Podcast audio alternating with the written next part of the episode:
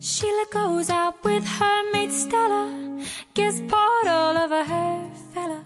When she says money ain't no better than the next. 各位同学，大家早上好，我是瑶老师，欢迎来到今天的英语口语每日养成，每日一句 Express to Impress。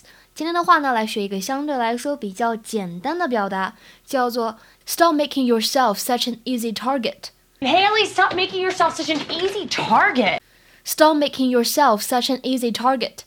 Stop making yourself such an easy target. 这句话的意思呢，就是你别总是这么容易上当受骗啊。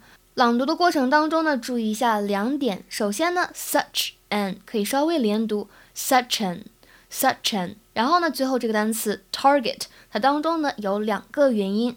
第一个是长元音的啊，口型要大，然后呢发音要饱满，尽量稍微拉长一点。而后面呢有一个短元音的 it，target，target。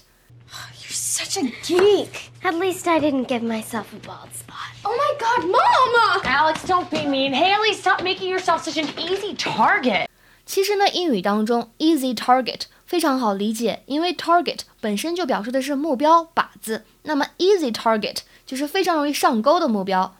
所以 make yourself an easy target 就是怎么样呢？让你变得非常好骗，特别好欺负，任人宰割，变成了活靶子。好，那么今天的表达呢比较简单，同学们呢来尝试做一个音译汉。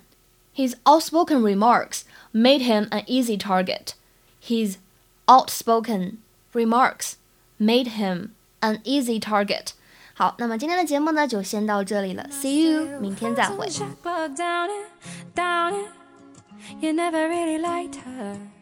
No, you never liked poor Sheila.